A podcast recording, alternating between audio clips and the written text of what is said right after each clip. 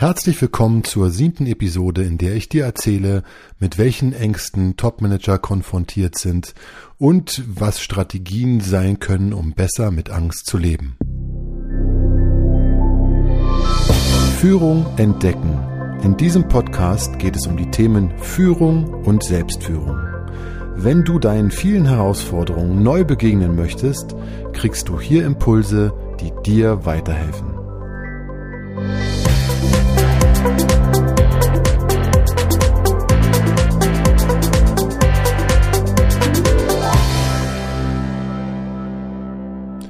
Mein Name ist André Motzkus und ich helfe dir als Führungskraft dabei, dass du dich in dieser Rolle wohlfühlst und mehr Spaß an Führung entwickelst. Dies lässt dich effektiver und somit erfolgreicher führen und macht dich unabhängiger von äußeren Umständen. Heute also das Thema Angst. Ich muss gerade lachen, weil ich zum dritten Mal hier einspiele, weil es, dieses Thema einfach zu Anfang gar nicht so leicht zu fassen ist oder da reinzukommen ist. Ich möchte euch einfach fragen, wann habt ihr das letzte Mal über das Thema Angst gesprochen? Und mit wem habt ihr das getan? Denn das Thema Angst ist nach wie vor immer noch ein Tabuthema, gerade im beruflichen Kontext. Und ich möchte hier zwei Schlüsselaussagen zur Angst mit euch teilen, die ich ähm, ja sehr schön finde. Und die eine sagt aus, dass Angst der Schlüssel zur Ausbildung von Selbsterkenntnis ist. Das heißt, wenn wir Angst haben, ist das wie ein Geschenk, wie ein Schlüssel, der uns helfen kann, einfach mal eine Tür zu öffnen und zu gucken, okay, wo lernen wir uns noch ein bisschen besser kennen und was sagt es uns über uns selbst aus, über unsere Bedürfnisse, über vielleicht auch Vergangenes, über was auch immer. Ich werde gar nicht weiter so spezifisch werden, aber es was sagt, was, was, was gibt uns die Angst über uns preis oder was, was, wo führt sie uns hin, wo wir uns selbst noch ein bisschen besser kennenlernen können und einfach erkennen können auch, weshalb wir Angst haben. Die zweite Aussage ist, wir nehmen alle Wünsche, Sorgen, Bedürfnisse und Gefühle mit auf Arbeit. Und das bedeutet natürlich auch, dass unsere Ängste damit gehen. Und auch da einfach ganz selbstverständlich in uns vorhanden sind. Und früher hat man gesagt, dass man ja seine Persönlichkeit nicht an der, der Pforte, früher gab es ja auch noch öfter Pförtner, an der Pforte zum, zur Fabrik oder irgendwas abgeben kann. Und genauso wenig kann man seine Angst natürlich auch einfach, wenn man auf Arbeit geht, da irgendwas dran ändern. Der Unterschied wird jetzt vielleicht, oder der, der, dass es so ist, wird vielleicht noch jetzt klarer, wenn wir halt nicht mehr irgendwo hingehen und oft vielleicht in, oder einige in Homeoffice sitzen, dass man einfach, man ist ja keine andere Person. Man ist ja der gleiche Mensch, der einfach mal eine Tür öffnet und sich jetzt vor den Rechner setzt und ähm, vielleicht noch ein Jacket anzieht oder äh, vielleicht auch ähm, sich sonst irgendwie anders brieft davor, aber es ist im Grunde zu Hause sogar und wir sind die gleichen. Und das ist natürlich auch auf Arbeit so, auch wenn wir uns da natürlich etwas anders benehmen oder andere Verhaltensweisen teilweise an den Tag legen. Ich möchte eine Studie vorstellen, die in den Shownotes findet ihr dazu die Herkunft dieser Studie. Und zwar hat diese Studie untersucht, Top-Management und das Thema Angst. Und dabei sind drei Ängste sozusagen konnten, werden da benannt, die eindeutig bei Top-Managern vorhanden sind. Und zwar ist es die Angst vor dem Unbekannten, Existenzängste und Versagensängste. Die Angst vor dem Unbekannten meint, dass die Bestimmungsgewalt einem genommen wird. Und also es geschieht einer etwas, man kann es nicht geschehen lassen. Und das können zum einen Umstände sein oder andere Personen. Bei den Umständen war hier, stand hier Krankheit ähm, an erster Stelle oder im Vordergrund, aber wer kennt es nicht? Jede Führungskraft, jeder Mitarbeiter, jede Mitarbeiterin wird das kennen, dass bei einer Fusion oder auch bei einer grundanderen Ausrichtung der Firma auch sofort einem die Bestimmungsgewalt ein Stück weit genommen wird und dass man ein Stück weit dem ausgesetzt ist. Es können aber auch andere Personen sein. Und das war in dem Fall bei den Top-Managern waren, waren es andere Vorstandskollegen. Ich denke, jeder, der jetzt nicht im Top-Management tätig ist, wird das kennen, dass man anderen Personen auf Arbeit durchaus ausgesetzt sein kann. Das kann natürlich der Chef sein. Das kann auch sein, wenn man neu in eine Gruppe kommt, wo man noch nicht so sich zurechtfindet, dass man auch da in gewisser Weise den anderen Mitarbeitern sozusagen ausgesetzt ist oder in einem Projekt, bis zu einem gewissen Maß natürlich nur, das kann sich auch widerlegen, aber dieses Gefühl, dass man halt nicht äh, Bestimmungsgewalt hat und dass man also nicht sozusagen der Entscheider ist, sondern dass man abhängig ist auch von anderen Personen, das kann, denke ich, danach vollziehen. Die zweite Angst sind Existenzängste. Finanzielle Ängste natürlich ähm, für die eigene Person, die Familie. Und bei den Top-Managern ging es da vorwiegend um den, um den Lebensstandard, der dann nicht gehalten werden kann. Dann könnte man vielleicht sagen, Mensch, die fallen noch vielleicht irgendwie weich, aber man muss sich vor Augen halten, wenn es um die eigene Existenz geht, dann geht es nicht darum, ob man im Vergleich zu anderen es leichter hat, schwerer hat, oder wie die eine eigene Existenz aufgestellt ist. Die Bedrohung liegt darin, dass die Existenz sich verändert und dass die eigene Existenz in irgendeiner Art und Weise sich verändert, die halt Ängste auslöst. Und das kann man vielleicht manchmal nicht rational nah oder rationell nachvollziehen, aber das ist, ja, das liegt bei jedem selbst. Jeder Mitarbeiter oder jeder Führungskraft vielleicht wird es kennen, dass auch schon mal ein Mitarbeiter zu einem kam und gesagt hat, Mensch, du kann ich die, die, die Überweisung für den nächsten Monat schon ein bisschen früher haben. Ich habe einen Kredit am Laufen. Und natürlich, sobald ich einen Kredit habe oder sobald ich vielleicht auch irgendwie in eine andere Wohnung umziehen muss oder irgendwas, alles, was die eigene Existenz in irgendeiner Form ja, bedroht, weil eine Veränderung halt vonstatten geht, die ich nicht beeinflussen kann, all das kann halt Ängste dieser Art auslösen. Das sind noch die Versagensängste. Auch das, denke ich, ist sehr äh, nicht, nicht begrenzt auf, auf Top-Manager in dem Fall. Und da, da scheitert man einfach, oder es ist die Angst davor zu scheitern, an eigenen Erwartungen oder an den Erwartungen anderer. Auch das, jeder, der etwas perfektionistischer unterwegs ist, wird zum Beispiel die Angst davor, an den eigenen ja, selbstgesteckten Zielen zu scheitern durchaus kennen. Die fünf Key Takeaways dieser Studie sind, dass man sozusagen aus Arbeitssicht bezogen, natürlich sind das jetzt auch die Key Takeaways für die Top-Manager, aber ich denke, das kann man durchaus auch übernehmen. Jeder, der viel arbeitet, dass man noch andere Interessen hat, dass man einfach mal Interessen außerhalb der Position, die man innehat, der Arbeitsposition sich sucht, so dass in dem Fall, dass diese Sache wegfällt oder ausläuft, weil man in Rente geht oder irgendeine Veränderung ungewünschter Form ist, dass dann nicht so ein großer Identitätsverlust droht.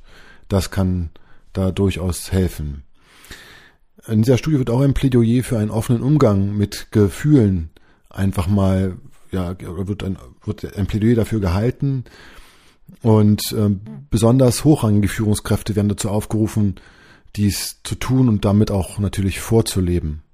Weil wo muss man anfangen oder wer muss anfangen, wenn sich etwas verändert? Das geht immer nach meiner Erfahrung am besten von oben nach unten. Dass nämlich die Leute, die oben sind, das vorleben und dass die anderen nachziehen können.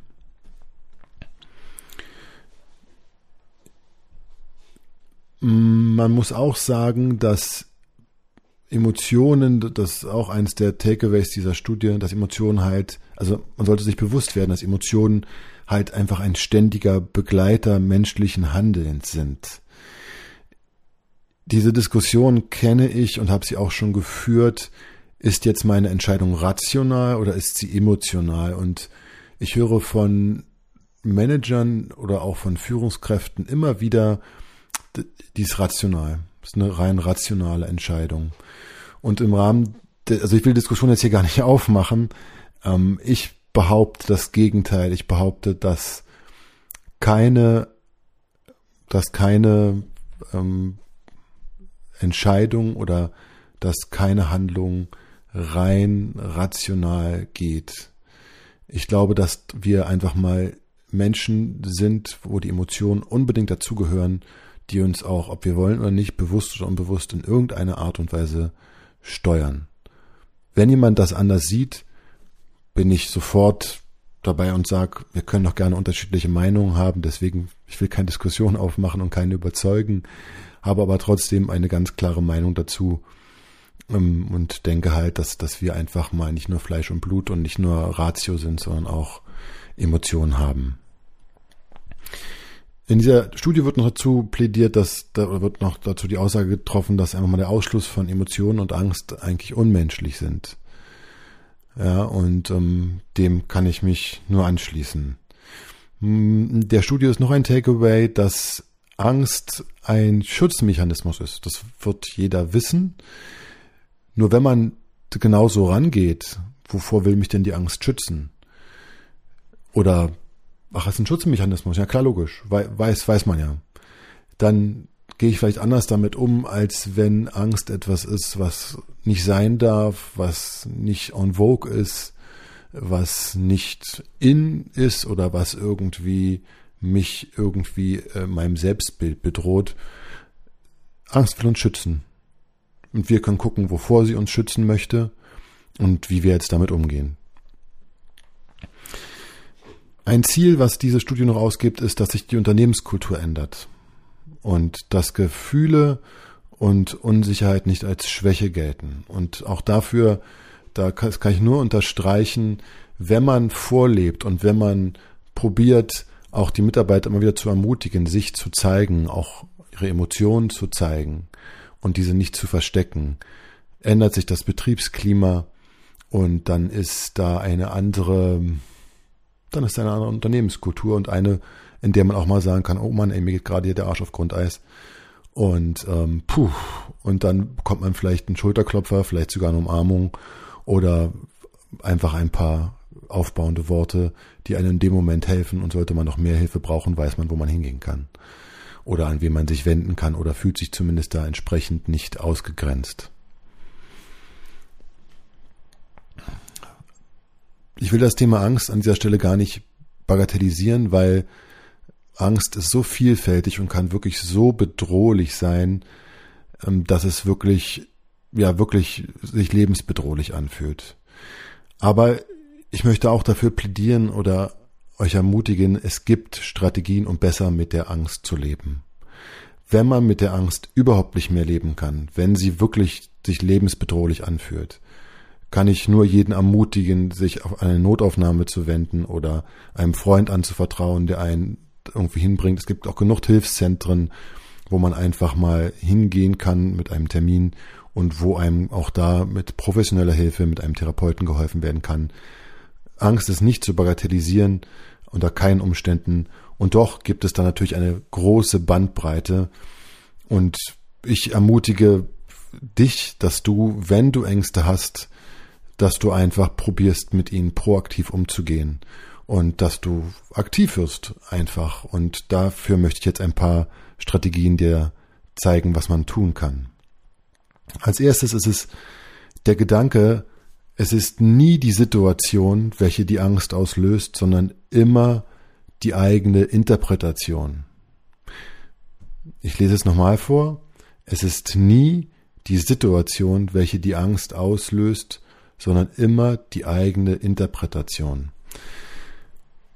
Was ist damit gemeint? Ich habe ein paar Beispiele, wo die es vielleicht noch ein besser erklären. Ähm, wenn ich einen Bär in freier Wildbahn begegne, werde ich, also ich hätte auf jeden Fall, Fall Angst. Und wenn ich aber einen Bär vor mir sehe und da sind Gitterstäbe dazwischen, weil er in einem Käfig ist, hätte ich wahrscheinlich überhaupt keine Angst. Dennoch gibt es Menschen, die, obwohl Gitterstäbe da sind, super große Angst vor diesem Bär hätten, einfach weil es ihnen, ja, weil es einfach ihnen Angst macht und Genauso wird es Menschen geben, wenn sie in freier Wildbahn einem Bären begegnen. Also ich denke jetzt an Kanada, wo durchaus auch mal die Mülltonnen durchwühlt werden. Und man erlebt es schon zum 18. oder 20. Mal. Dann wird derjenige, der da lebt, oder wird es Menschen geben, die da leben, die da einfach keine Angst mehr empfinden, weil sie die Situation einzuschätzen wissen. Das heißt, gleiche Situation, anderer Mensch und trotzdem sind manchmal Ängste da und manchmal nicht. Die Aussage, dass es nicht die Situation ist, sondern dass es, dass es im Grunde wir sind. Unsere Interpretation soll ermutigen, dass wir erkennen, dass die Angst in uns liegt und dass sie ganz oft, ganz oft, es müssen ja nicht immer extreme Situationen sein, es können ja auch kleinere Ängste sein, dass ganz oft schon eine andere Beschreibung der Situation uns helfen kann, diese Angst nicht mehr so bedrohlich zu empfinden oder dass sich da grundsätzlich etwas ändert. Also andere Beschreibungen können helfen, indem wir an unsere Glaubenssätze nochmal rangehen und sie angucken. Und das bedeutet einfach, wir haben Handlungsspielraum. In ganz vielen Fällen, in den meisten Fällen haben wir Handlungsspielraum, wenn es, wenn es um das Thema Angst geht, damit zu arbeiten. Manche Wege sind sehr lang und ich musste daran denken, dass es, ähm, ich weiß nicht, in welcher deutschen Stadt es war, da geht es, ging es um eine Therapie gegen Angst und zwar ging es da um Höhenangst. Und man hat die Leute immer weiter daran geführt. Und zwar hat man sich einen, einen hohen Turm genommen und die Glasscheiben ganz oben in der Aussichtsplattform waren schräg. Das heißt, man konnte, man konnte sich ranlegen so und, und dass man so das Gefühl hatte, man liegt über dem, im Abgrund quasi oder da, wo es halt runtergeht. Und man hat mit diesen Menschen über längere Zeit, ich weiß ja nicht mehr den Zeitraum, gearbeitet, und am Ende haben sich diese Menschen, natürlich auch nicht alle, aber einige wirklich geschafft, sich darauf zu legen, auf dieses Glas und ihre Angst einfach mal auszuhalten oder anders damit umzugehen, so dass sie nicht mehr diese anfänglich, bevor sie diese, diesen Kurs oder diese, diese, ähm, diese Gruppe besucht haben, diese Angst war nicht mehr so groß wie davor. Und sie schien händelbarer in dem Moment. Also konnten sie das tun. Und jeder, der vor irgendetwas Speziellem Angst hat, der wird wissen, wie groß dieser Schritt ist. Wenn man vor etwas ganz Speziellem Angst hat und auf einmal ist die Angst vielleicht noch da, aber ich kann damit leben und kann damit anders umgehen. Und ein erster Schritt weiter, ein anderer Schritt ist, dass man die Angst akzeptiert.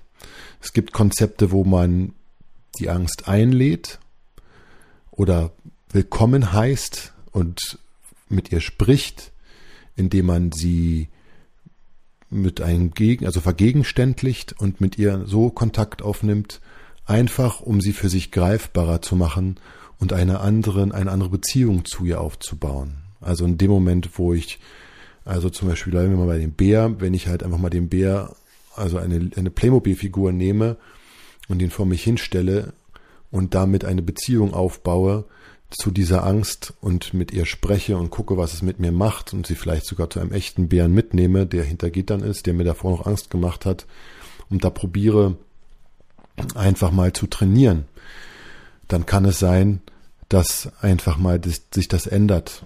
Also Vergegenständlichung und dass man die Angst akzeptiert, können durchaus ein Schlüssel sein. Ein anderer Schlüssel kann auch sein, dass man den Fokus verändert manchmal so, dass Angst in uns ganz viele Schlaufen macht. Ganz viele Schlaufen, immer wieder. Und wir beschäftigen uns damit und immer wieder und immer wieder und, und nochmal. Und in dem Moment, wo man den Fokus probiert, bewusst zu verändern und sagen, stopp, ich verändere jetzt meinen Fokus. Ich mache jetzt nur ein Beispiel, ein einfaches, kann, jedes andere geht auch. Ich gehe ans Fenster und beschreibe für zehn Minuten, was ich draußen sehe und ich schreibe es auf das ist eine Fokusveränderung, was durchaus auch helfen kann, dieses, diesen Kreis zu durchbrechen, dass man immer wieder auf die eigenen Ängste fokussiert. Alternative Beschreibungen können auch helfen. Also vielleicht ein Beispiel aus der, aus der Arbeitswelt. Ich habe einen Chef, der, der so krass ist, ich komme nicht mit klar, ich habe echt Angst, auf Arbeit zu gehen. Was wäre eine alternative Beschreibung? Eine alternative Beschreibung könnte sein, da muss jetzt jeder für sich probieren, was für ihn passt. Ich überlege gerade, welche jetzt mal für mich passen würde. Für mich würde passen, ich habe die Chance, einfach mal, wenn ich möchte, zu kündigen und ich entscheide mich heute nochmal auf Arbeit zu gehen, um ihm nochmal eine Chance zu geben, mit mir besser umzugehen. Eine Alternativbeschreibung könnte sein, Moment merke ich gerade die Angst, die er mir macht. Ich halte sie aus, ich gucke sie mir an und ich nehme eine Position ein, in der ich mich sicher und stark fühle. Und das trainiere ich dann so lange mit dieser alternativen Beschreibung und auch mit dieser Haltung, dass ich dann ihm anders gegenübertreten kann. Aber das wäre ein, das ist dann ein Training auch. Und manchmal sind es auch zeitliche Sachen, dass man sagt, naja, noch, noch schaffe ich nicht die Angst zu überwinden, aber bald. Das sind alles Ansätze, die man gehen kann und mit denen man arbeiten kann. Ich lade jeden dazu ein. Was auch ein Punkt ist, ist, das ist einfach, da gibt es so viele Möglichkeiten auch im Netz zu. Man kann meditieren. Einfach weil man durch die Meditation auch nochmal eine andere Haltung zu Sachen einnimmt. Meine persönliche Erfahrung ist, dass ich wirklich ruhig werden kann und Ängste oder auch unangenehme Sachen nicht so nah rankommen in dem Moment, wenn ich in meiner Ruhe bin und halt am Meditieren bin. Das ähm, ist wirklich eine Sache. Wenn man es körperlich mag, gibt es die Muskelrelaxation nach Jakobsen. Auch die kann, kann sehr entspannend sein und auch da ist man sehr bei sich und seinem Körper und auch das kann schaffen, eine Distanz zur Angst zu entwickeln. All das ist hier natürlich nur angerissen. All das findet man auch, wenn man möchte, im Netz. Es gibt auch wirklich Leute, die sich mit diesem Thema noch wirklich richtig beschäftigen, also auch Angsttherapeuten, wenn es wirklich jetzt ein, ein schwerere Angst ist. Guckt einfach mal, ob für euch was dabei ist oder was ihr da für euch anwenden könnt. Und ich möchte aber auch nicht ja versäumen, auch meine oder eine Angst von mir durchaus hier mal zu zeigen. Es liegt in der Vergangenheit. Es war ein großes Projekt, norddeutsches, also ein großes norddeutsches Krankenhaus. Wir haben die Service, wir haben die Ausschreibung gewonnen und haben die Servicegesellschaften sollten wir übernehmen und sollten das alles auf neue Füße stellen.